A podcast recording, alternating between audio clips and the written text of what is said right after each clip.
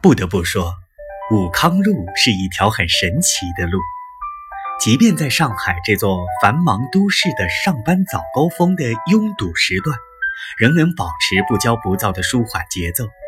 如此泰然，不仅归功于永不拓宽的小马路，还有遮天蔽日的法国梧桐。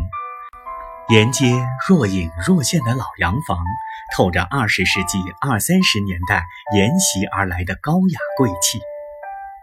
这条在华人导演李安的电影《色戒》中名为福开森的僻静小路，藏着无数与其名称更迭一样令人唏嘘感叹的往事。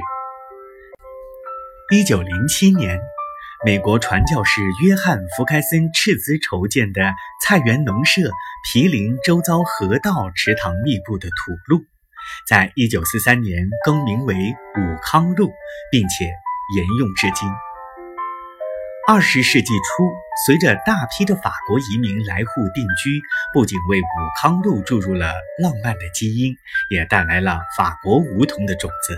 用绿印交织出这些欧洲侨民内心无以言表的思乡之情。